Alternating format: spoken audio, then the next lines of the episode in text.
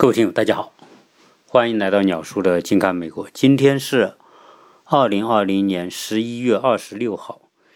啊，这个十一月二十六号也是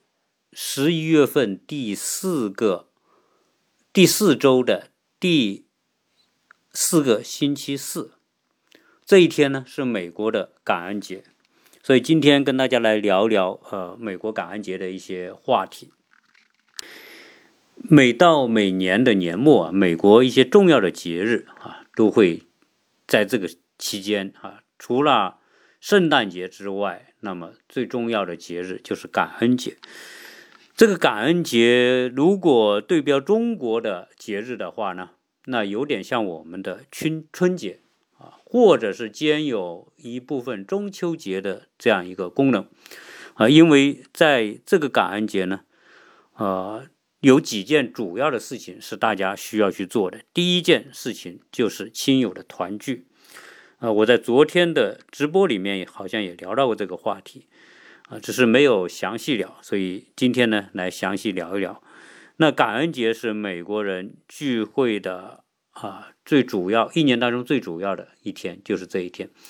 美美国每年有很多的假期，很多假期大家都是利用。啊，这个时间出去游玩为多，但是只有感恩节大家是不怎么出去的，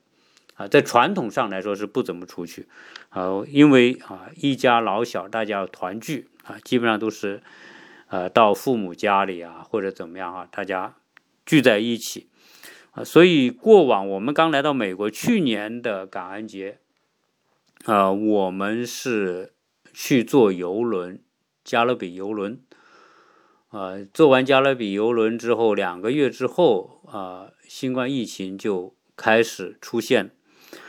啊，所以啊，我们去年去呢，这个游轮还不算太贵啊，原因就是因为我们这邻居跟我们讲，这个感恩节啊，美国人啊，大部分美国人是不出去游玩的，所以虽然是一个长假，这重一个重要的节日，但是美国人多半都选择待在家里，因此很多的旅游项目反而。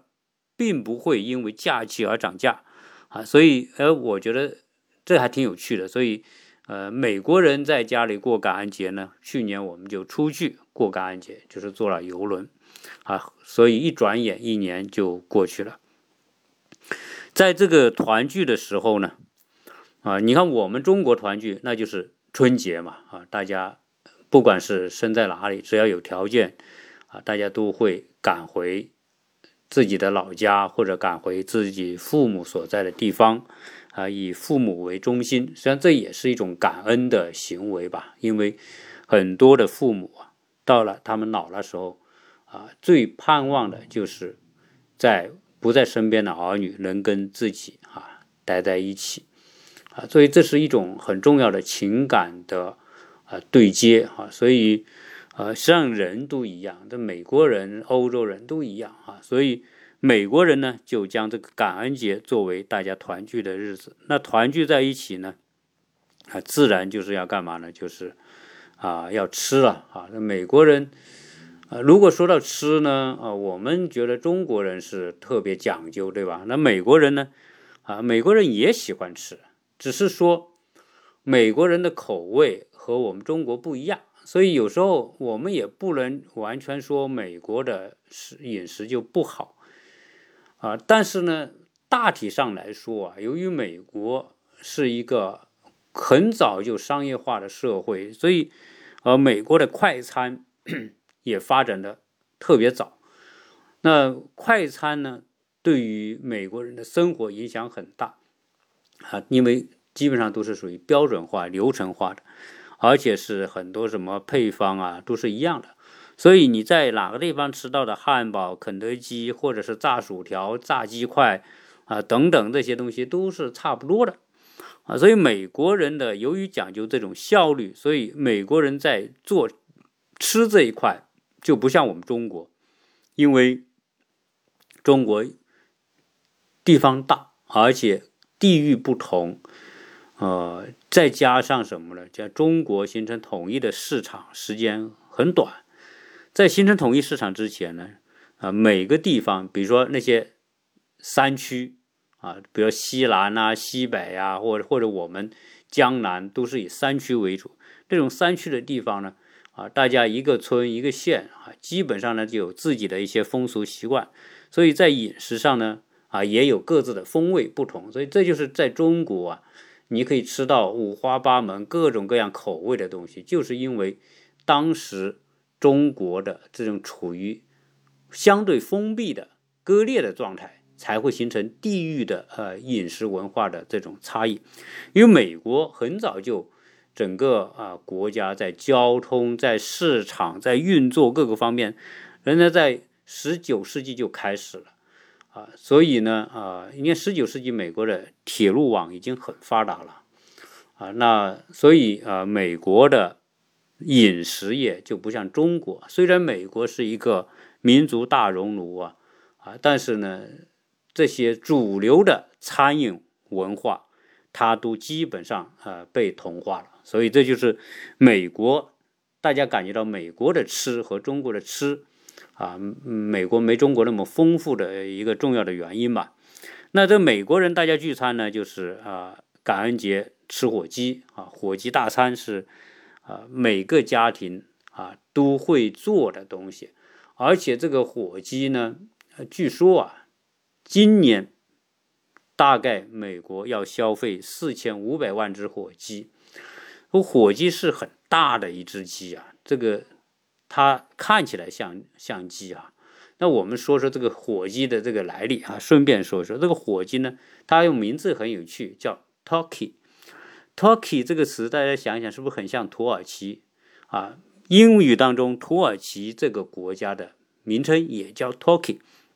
所以。土耳其和火鸡是同名，那为什么跟土耳其名字同名呢？这个就和欧洲的历史，当时这个在欧洲呢，火鸡是由土耳其商人带到欧洲去的。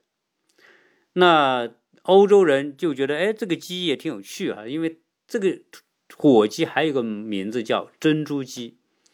那既然这些鸡是由土耳其商人引进来的，就欧洲人也没见过啊，觉得这鸡挺有趣的，就把它叫土耳其吧，反正是不是你们土耳其人带过来的嘛，所以把它叫做土耳其。那这个火鸡啊，这个名字啊，那后来呢，哥伦布探险到了北美大陆之后呢，哎，突然发现北美大陆竟然也有一种鸟和这个 turkey 和这个火鸡怎么长得一模一样，所以呢。哥伦布也就把美洲所发现的这只这种鸟类也叫火鸡啊，所以这个火鸡名字呢也就这么来的。那在美洲大陆呢有很多啊类似于这种啊 turkey 的这种鸟啊，但而且呢很多呢被人拿来饲养啊。那所以这个美国人现在吃的这些啊火鸡大餐呢啊，有时候我们看到啊。是端出来是好大一个，那火鸡实在太大，他们放在那个烤箱里面去烤，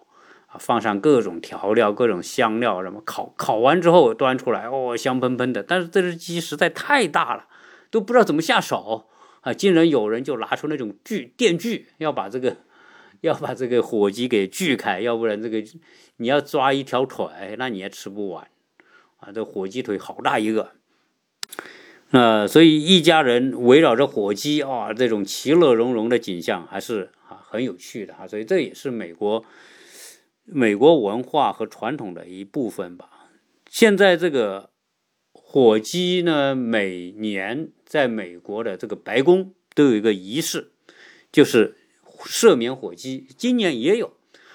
今年赦免火鸡呢，还是由现在啊还在任的川普。来做的，川普和他的第一夫人啊，在白宫啊玫瑰园那，每年它也是个仪式吧，就是说，呃，会有这个专业的饲养火鸡的公司选两只特别漂亮的火鸡啊。今年我看那个火鸡呢是白色的，去年白宫赦免火鸡也是一只白色的很漂亮的火鸡啊。然后呢，总统就宣布啊，这个火鸡我给你放生赦免了，任何人不能杀它。那今年的火鸡，一个叫玉米，一个叫玉米心，哈，就是两只火鸡，名字也差不多，叫 Coy，啊，然后呃赦免之后呢，这些火鸡呢就基本上就放到什么呢？放到一些农场，有些专业的农场，有儿童农场啊，或者甚至有些动物园啊，去饲养起来，饲养起来有时候供人参观。那这些火鸡呢是不能杀的啊，基本上由由专业的这些机构呢把它养着，直到养到它们去世为止啊。这就是啊，每年呢都会有两只火鸡被赦免。在每年的这个。感恩节除了家庭团聚呢，各个商业机构是不会错过这个机会的，啊，所以呢，这个每年都有一些大型的活动。梅西百货大家知道，这梅西百货在传统上是一个高端的商场，呃，每年呢都会搞一些大型的游行啊，然后发很多的气球。呃，然后你要是领捡到这个气球或者领到这个气球的话呢，你还能够拿这个气球跑到这个梅西百货的商场去兑一件礼品，呃，同时既然是大家团聚的日子，美国人喜欢看球赛，所以在这样一个感恩节的假期，去美国最火的呃运动就是全美橄榄球比赛，也就在这个感恩节期间哈，就推推出一些。重要的比赛哈，这样的话呢，大家啊，一方面团聚在一起吃火鸡哈，一方面又看各种比赛，大家就啊聊一聊平时不聚在一起，对吧？所以啊，这种节日的氛围是不是特别像我们的春节啊？啊，也有一部分像我们的中秋节，对吧？中秋节不是团圆的节日嘛？但是因为啊，感恩节是大节，所以大家能够。聚在一起都会聚在一起，但是我们中秋节呢，基本上是个相思节啊，这个还不一样。呃，有些城市在这个感恩节呢，就像芝加哥啊，或者纽约啊、洛杉矶等等，还会搞一些活动，比如说呃游行、花车啊这种，反正是把这种节日的气氛呢做得特别好啊，所以感恩节在美国是一个。非常非常重要，而且很实惠的节节日啊，既有时间休息，又能够吃到大餐，还有各种各样的比赛啊。那在感恩节里面，除了聚会之外呢，大家还有一件事就是购物啊。美国人大家都知道有个黑色的星期五叫 Black Friday，那这个黑色星期五呢，就是属于购物狂潮的开始，从感恩节前后这几天开始。啊，我最近呢，在美国，在这个网上买一些东西，啊，基本上呢，它都有一些叫“黑色星期五”的价价格。那所以购物啊是一个好时间，从感恩节开始，那么一直到圣诞节，呃，黑色星期五啊，为什么黑色星期五啊？大家知道黑星星期五是什么？星期五是。一个周末的开始，从星期五的下午一下班就开始是周末，又在这个主要的假两个主要假期期间，所以这个星期五呢就会推出各大商场就推出各种打折的啊，力度很大，有的是半价，甚至半价还不到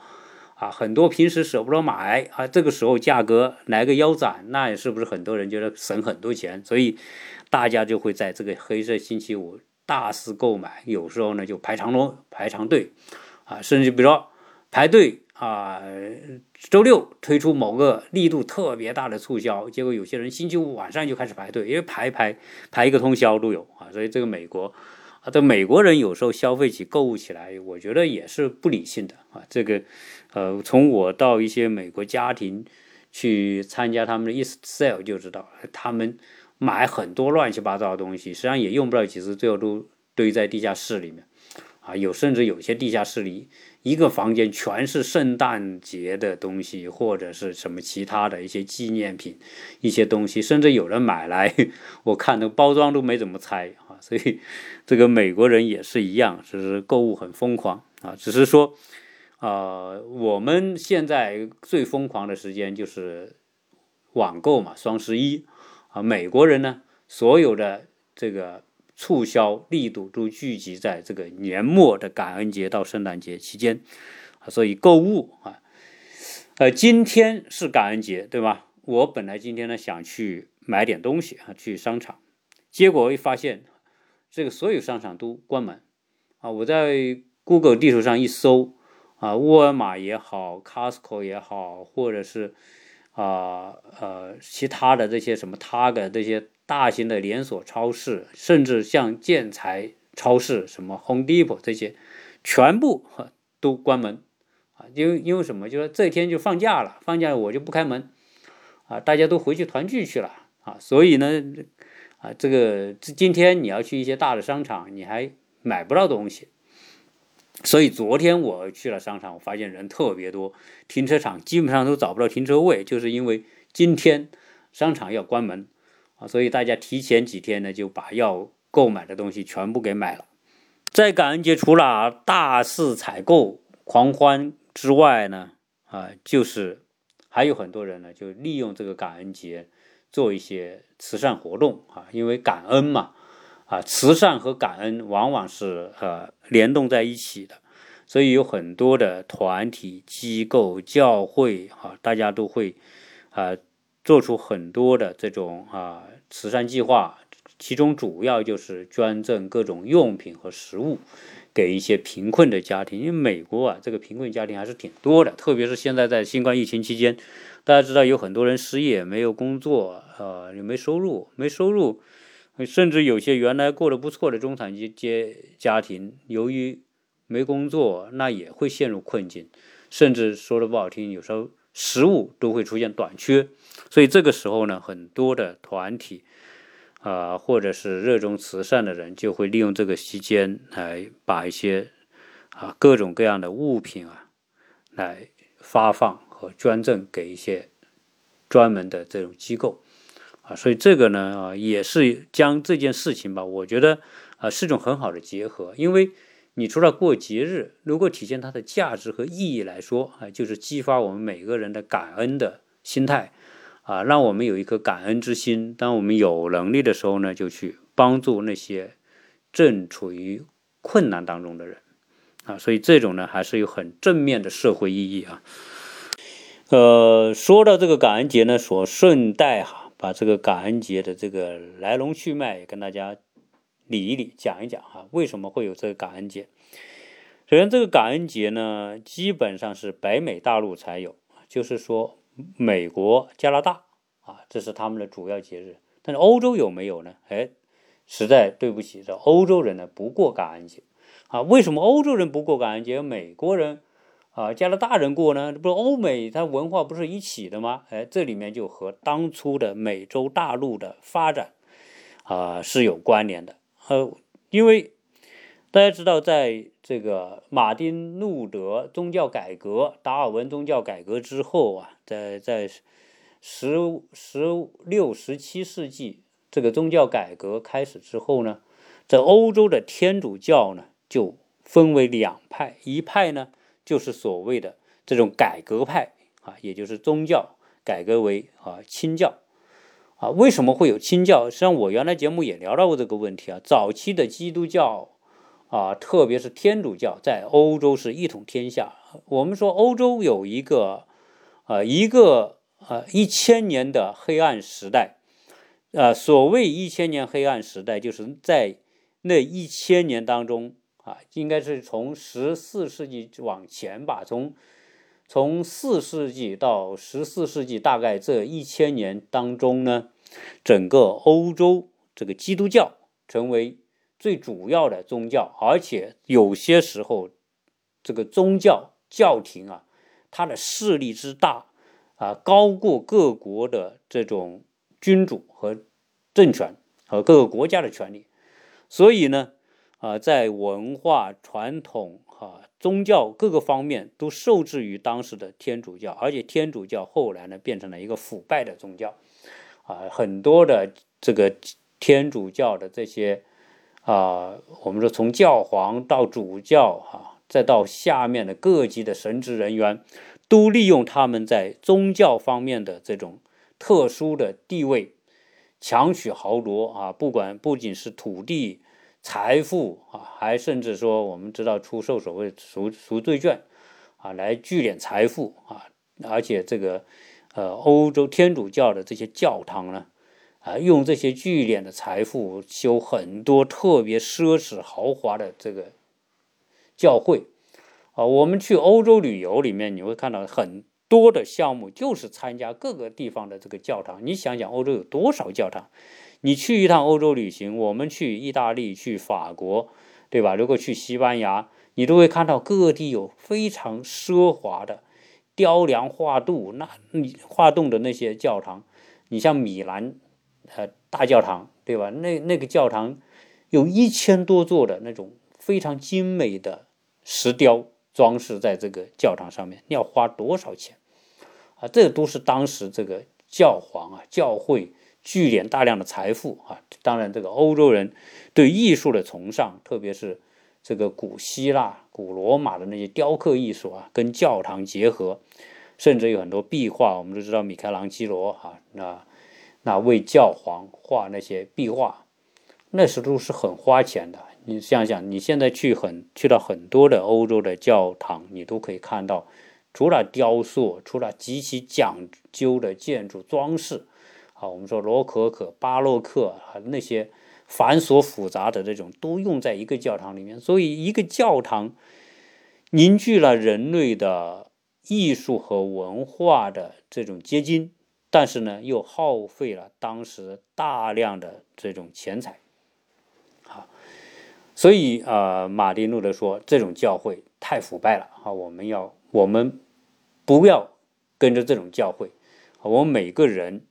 都可以直接借由圣经和上帝直接对话。我们为什么要听这些主教的呢？要听这些教皇的呢？要听这些神职人员的呢？对吧？你只要认真的读圣经，你就可以跟神建立联系。所以呢，啊，马丁路德的这个宗教改革呢，就是要简化。这种非常复杂繁琐的宗教的这种啊机构流程和他们的这种啊强取豪夺啊的这种行为啊，所以很多人就产生共鸣，因为他们要交税嘛。对于普通的教民来说，要交十一税哈。所以这些这些啊社会宗教改革运动呢，很快在欧洲就盛行起来啊，很多。听，啊，马丁路德这个传教的这些人，啊，他有着五十九条正纲啊，这些这些人呢，就决定不跟着这个天主教那一套啊，所以这些人呢就分离出来，成为所谓新教徒。而这些新教徒呢，啊，你看见这呃，新教徒从德国有一部分，因为马丁路德是德国人，然后在后面啊。什么英国人，特别是英国啊，英国是这个清教新教发展的比较比较快、比较好的，所以呃，英国后来的宗教呢，也是啊受到很大的这种改变啊，包括他们的教会、教堂都变得很简化。那你今天我们有很多朋友到美国啊来旅游，可能也参观过美国的一些教堂，你会发现美国的教堂都普遍来说比较简单。即便是在殖民地时代建立的一些教堂，实际上呢，也没有天主教堂那么复杂，没有装饰的那么隆重。原因是什么呢？因为英国是清教徒的一个主要的国家，而当初发现美洲大陆之后，特别是美国殖民地早期的美洲殖民地啊，是主要是由英国人所开拓的、建立的。那英国人在这边，因为英国人来这边都是清教徒嘛。因为当时清教啊运动开始之后呢，是受到天主教的迫害的。那有很多清教徒不堪于在英国国内受到的迫害，啊，他们就啊逃往北美大陆。所以五月花号实际上就是在这个背景之下，一些想逃脱宗教迫害、追求宗教自由的人。他们驾船来到了美洲，来到普利茅斯港，啊，所以这些人呢，啊，在美国所建立的教堂就是简单啊，所以啊，现在我们去到周边的一些教堂所看到的都是现代化的啊，极其简洁的教堂，啊，所以当时的这个清教徒大量的这个跑到美洲大陆，啊，那。但是呢，刚刚来到美洲大陆的时候，不是遇到这个一个呢？由于长期的海上航行，缺少这个新鲜的蔬菜水果，很多人啊在还没到岸就死掉了啊，有的呢啊上了岸之后呢也缺少这些蔬菜水果啊，就很多人得了坏坏血病啊，所以当初五月花号这艘船啊来到来到啊美国的时候呢，有一百零二人。但是不过一年就死掉一大半啊，很多人都扛不过冬天，加上他们来到的时候也是冬天特别冷哈。据当我查了一下资料，说是十二月的二十六号登在普利茅斯港登陆，十二月二十六号正是一新英格兰地区最冷最冷的时候，所以很多人缺缺衣少食就冻死。所以当时一些印第安人，当时的印第安部落。哎，看到这些人很可怜，就送他们一些食物，玉米啊、土豆啊，呃，送送一些他们饲养的火鸡给他们，呃，所以帮他们度过了最艰难的时候。后来印第安人又教他们种植一些玉米、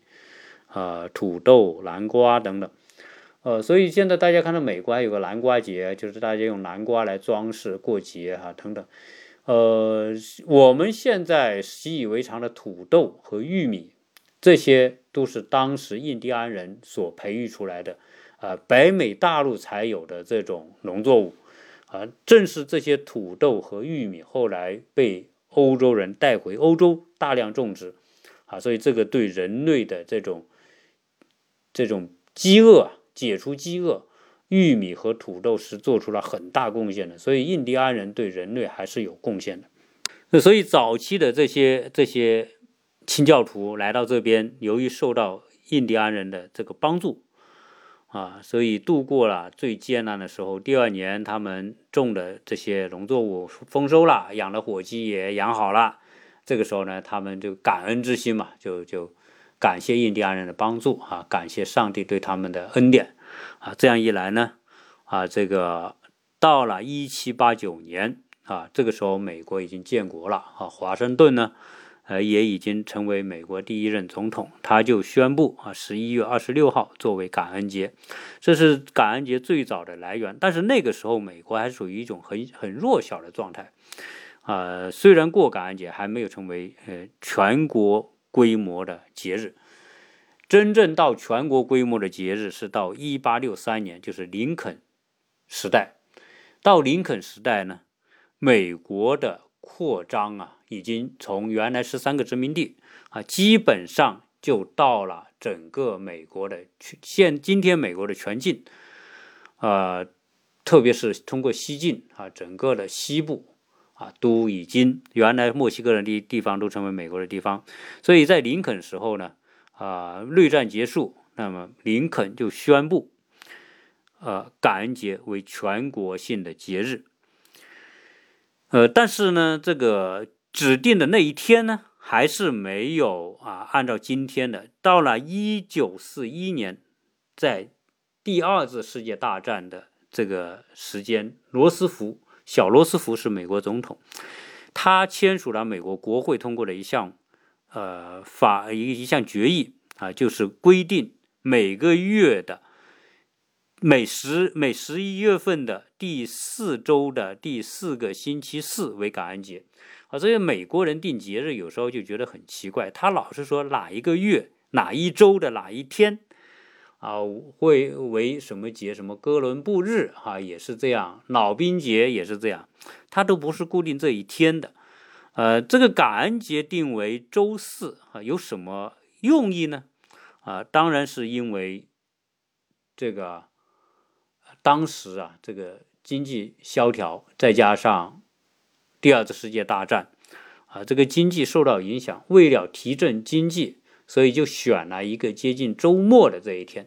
啊，因此周你看周四这一天是感恩节，那就当然的放假，然后呢，周五、周六、周日就是周末，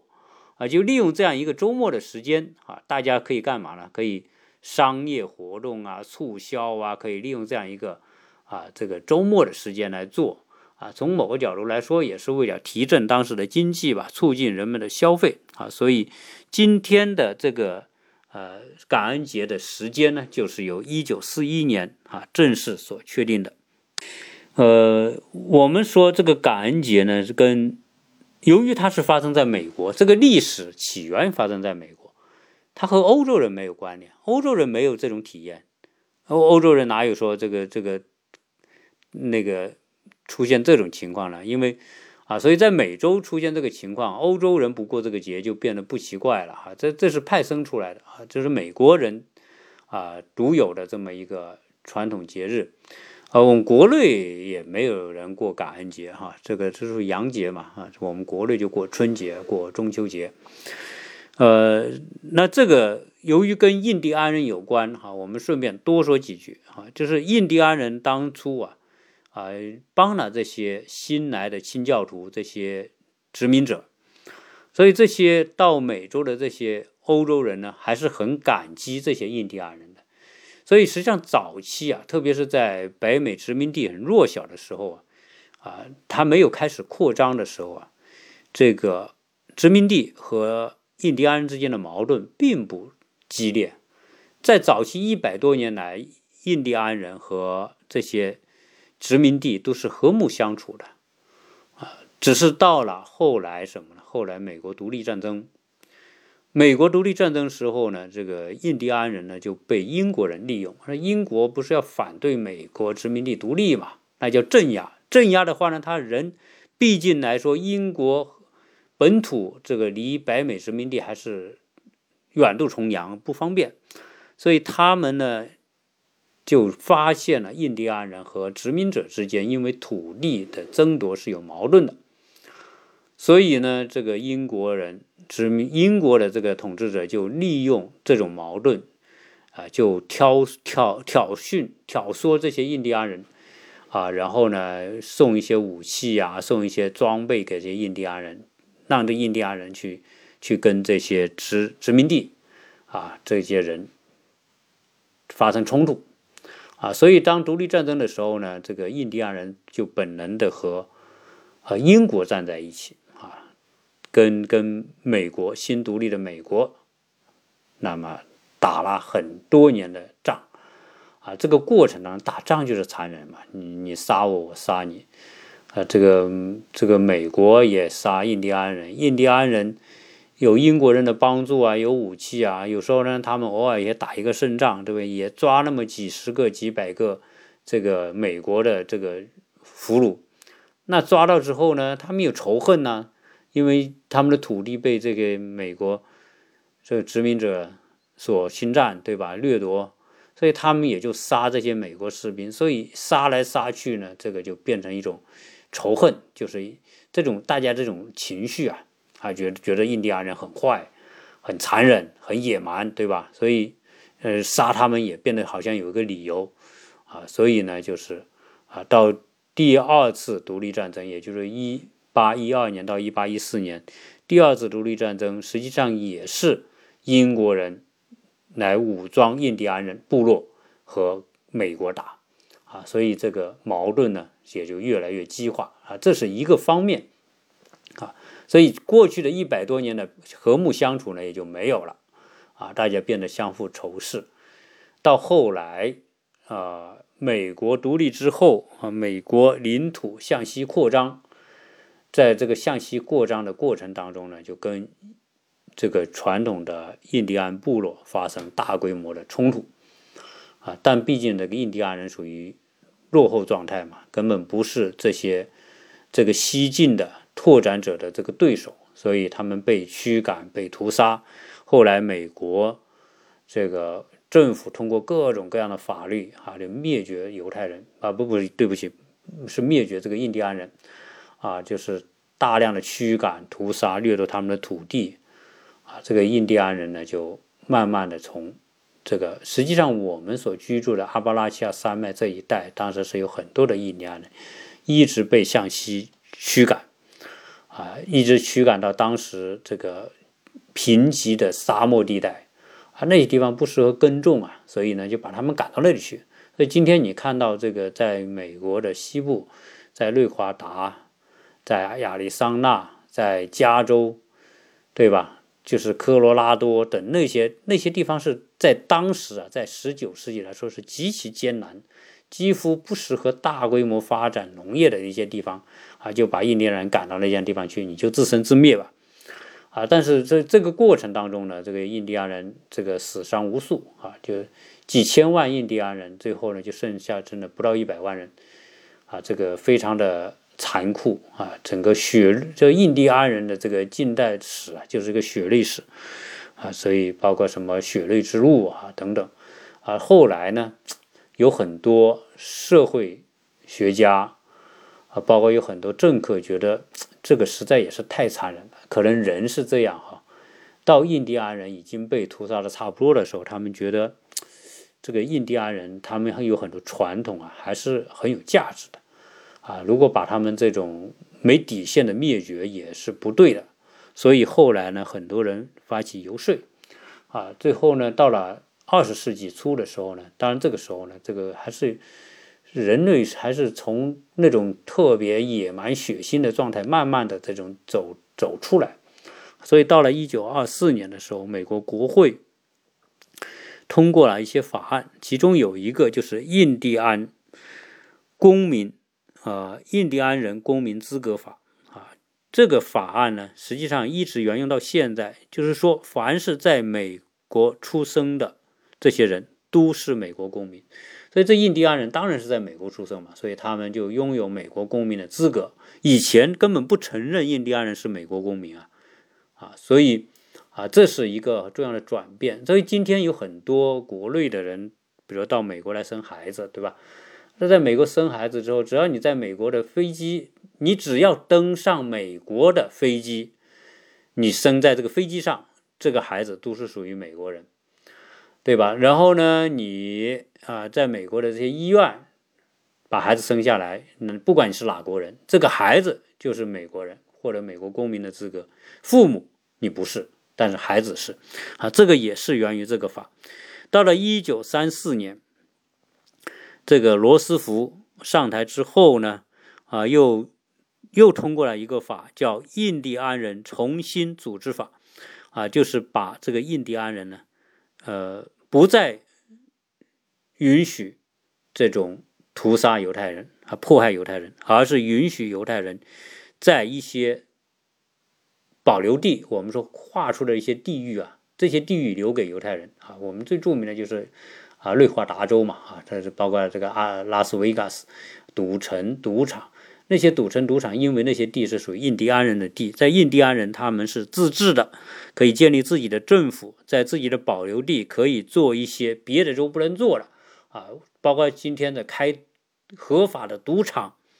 那那都是当时对，也就是美国政客觉得，哎，确实对于印第安人有很多的亏欠啊，所以是是对印第安对印第安人的一种补偿。